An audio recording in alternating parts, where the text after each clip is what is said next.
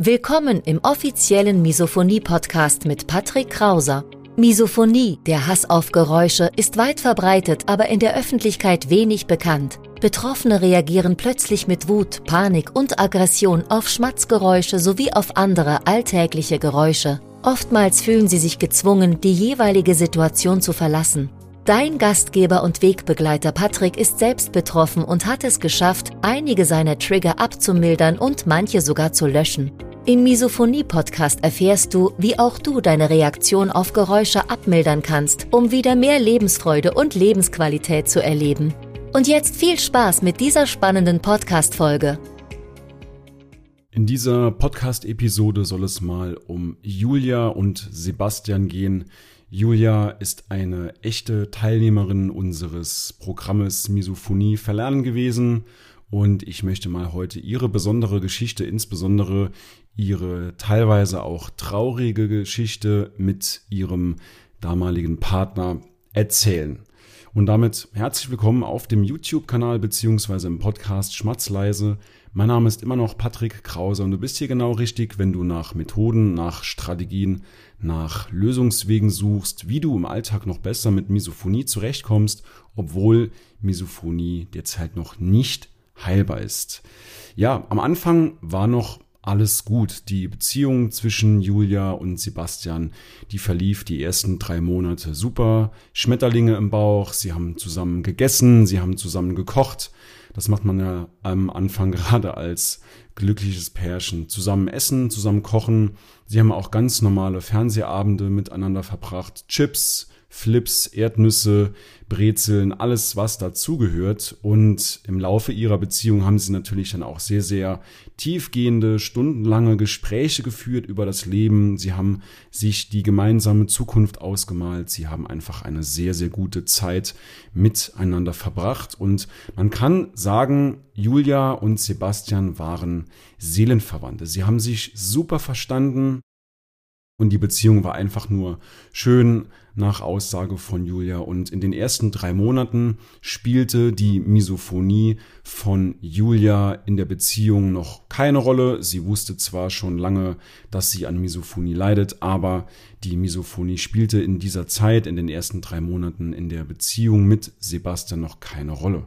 Das bedeutet, die Geräusche von Sebastian haben Julia in Klammern noch nicht getriggert. Und diese Leichtigkeit, diese Schmetterlinge im Bauch, die wurde eben durch die zunehmend störenden Geräusche von Sebastian eben ersetzt. Das ging alles dann so los, dass die ersten Geräusche, die Julia gestört haben, das waren Sebastians Essgeräusche, die Schmatzgeräusche, obwohl er laut Julias Aussage ganz normal gegessen hat. Aber du weißt das ja, wie das ist, wenn du Betroffener bist, wenn du Misophoniker bist, dann ist die Lautstärke des Geräusches im Grunde egal. Und das ging dann ganz normal beim Essen los, beim Frühstück, beim Mittagessen, beim Abendessen, allgemein, wenn sie gemeinsam gegessen haben. Aber auch die Snacks beim Fernsehabend, ich hatte es eben erwähnt, die ersten drei Monate war das kein Problem. Aber irgendwann kam dann die Zeit, dass Julia sehr gestört von den Schmatz von den Essgeräuschen von Sebastian war.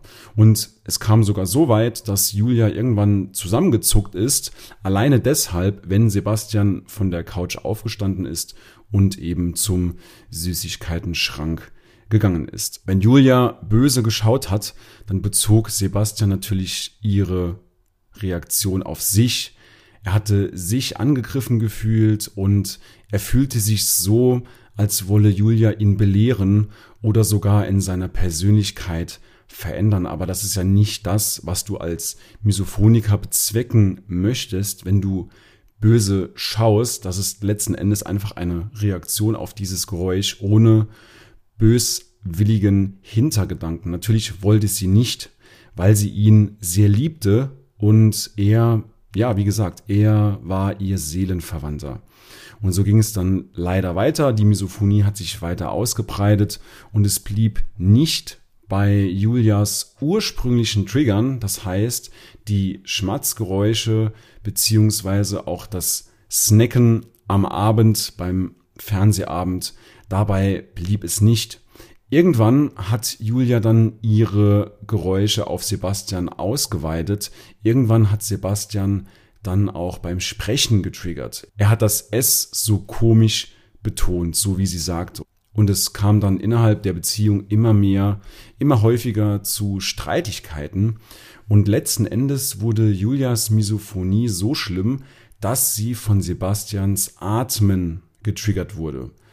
Sie haben dann letzten Endes nach einer leidvollen Zeit, haben sie gesagt, wir schlafen getrennt. Wir schauen, dass wir unsere Wohnung so organisieren, dass wir getrennt schlafen. Und natürlich tat das Julia auch im Herzen weh, Sebastian so enttäuscht zu sehen, weil sie suchte auch die Schuld natürlich bei sich. Und Sebastian wusste auch gleichzeitig nicht, wie er sich verhalten soll, was er tun kann, und ihm tat es natürlich dann auch leid, wenn er Julia triggerte.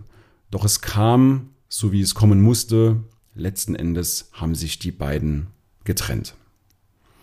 Julia war seit 2020 bei uns im Newsletter im Misophoniehilfe Brief eingeschrieben, also seit über drei Jahren zum Zeitpunkt dieser Aufnahme seit 2020 und kurz nach dem Ende der Beziehung zu Sebastian nahm Julia verzweifelt Kontakt zu uns auf. Sie hat uns um Unterstützung gebeten. Und auf meine Frage hin, ich schaue dann immer, wer sich so bei uns bewirbt für das Programm und ich schaue dann, ob ich diesen Kontakt schon kenne. Und in diesem Falle war das tatsächlich so.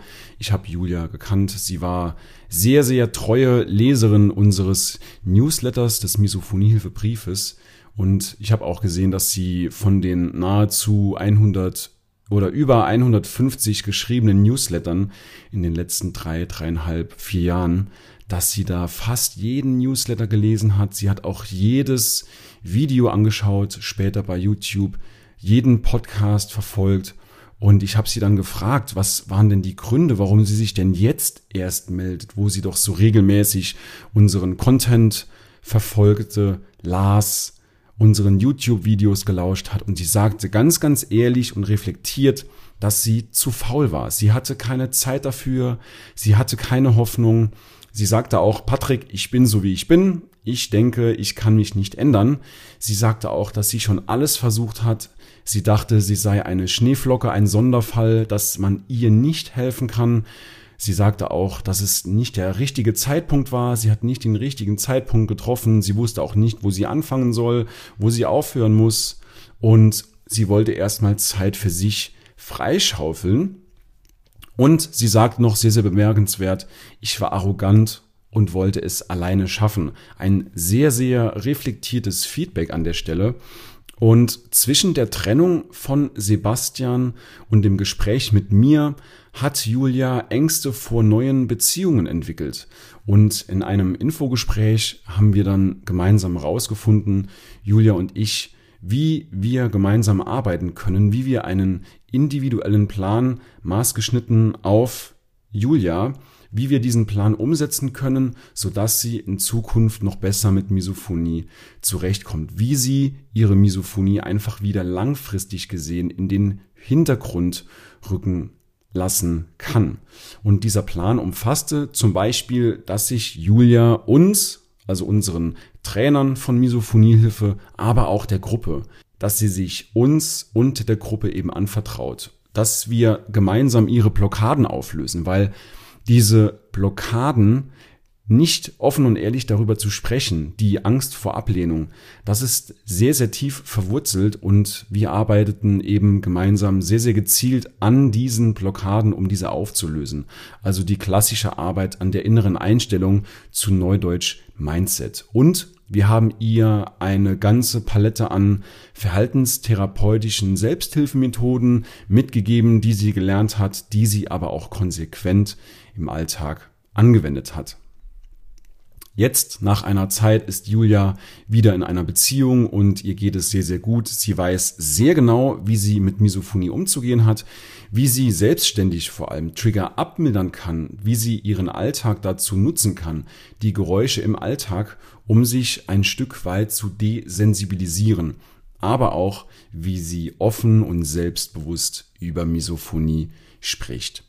Julia, das ist eine echte Geschichte einer Teilnehmerin unseres Trainings Misophonie verlernen und wir haben ihren Namen aus Integritätsgründen geändert. Ja, so viel zu Julia und egal in welcher Situation du gerade bist, durch den kontrollierten Umgang mit Misophonie im Alltag holst du dir für deine Zukunft wieder ein sehr, sehr großes Stück an Lebensqualität zurück. Und ich kann dir sagen, aus eigener Erfahrung, aber auch aus der Erfahrung mit über 100 Teilnehmern, mit über 100 Trainingsteilnehmern weiß ich, auch wenn Misophonie noch nicht heilbar ist, kannst du die Symptome deutlich lindern. Und das hat auch jeder bisher unserer 100, über 100 Teilnehmer erreicht. Und wenn du dich gerade etwas abgeholt fühlst, wenn du dich mit dieser Geschichte von Julia identifizieren kannst, dann lade ich dich auch gerne ein, dass auch du mal mit mir sprichst. Wir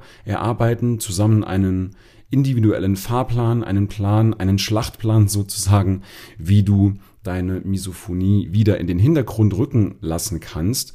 Und wenn dich das interessiert grundsätzlich, dann melde dich gerne bei uns. Schau einfach mal auf unserer Internetseite vorbei und vereinbare dort ein Infogespräch mit mir. Ich werde dir den Link unter dieses Video beziehungsweise in den Podcast, in den Show Notes werde ich diesen Link verlinken, www.patrickkrauser.de. Und ansonsten, wir sehen beziehungsweise hören uns auf jeden Fall in der nächsten Episode wieder. Bis dahin, dein Patrick Krauser. Ja, ich möchte mich bedanken dafür, dass du dieses Programm ins Leben gerufen hast. Was ich auch noch gedacht habe, ähm, man ist als Misophoniker, also ich zumindest, auch sehr, sehr skeptisch. Also wenn da jemand kommt und sagt, ich habe die Lösung oder ich habe einen Umgang damit, dann denkt man erstmal, aha, spannend. Äh, und da wirklich möchte ich nochmal sagen, dass das bei euch eben anders ist. Ihr seid Experten, ihr seid ausgebildet in diesem Bereich. Das ist kein Hokuspokus. Ähm, das ist nicht, ihr seid jetzt nicht, ihr kommt nicht um die Ecke und versprecht die direkte Heilung. Das ist absolut realistisch und seriös. Und ich glaube, das ist ähm, für Leute, die da noch hadern, ähm, eine wichtige Info, weil ich das Gefühl von mir kannte, dass ich mir nicht sicher war, dass, dass so nach dem Motto, das kann nicht sein, dass jemand eine Lösung für dieses Problem hat, äh, das ich seit 25 Jahren äh, irgendwie versuche zu bewältigen. ja, das wäre, glaube ich, noch wichtig. Ich will ja, dass die Leute das Programm bei euch machen, weil das hilft. Es nimmt die Auswegslosigkeit. also in einem Satz, Misophonikern und deren Umfeld würde ich es empfehlen.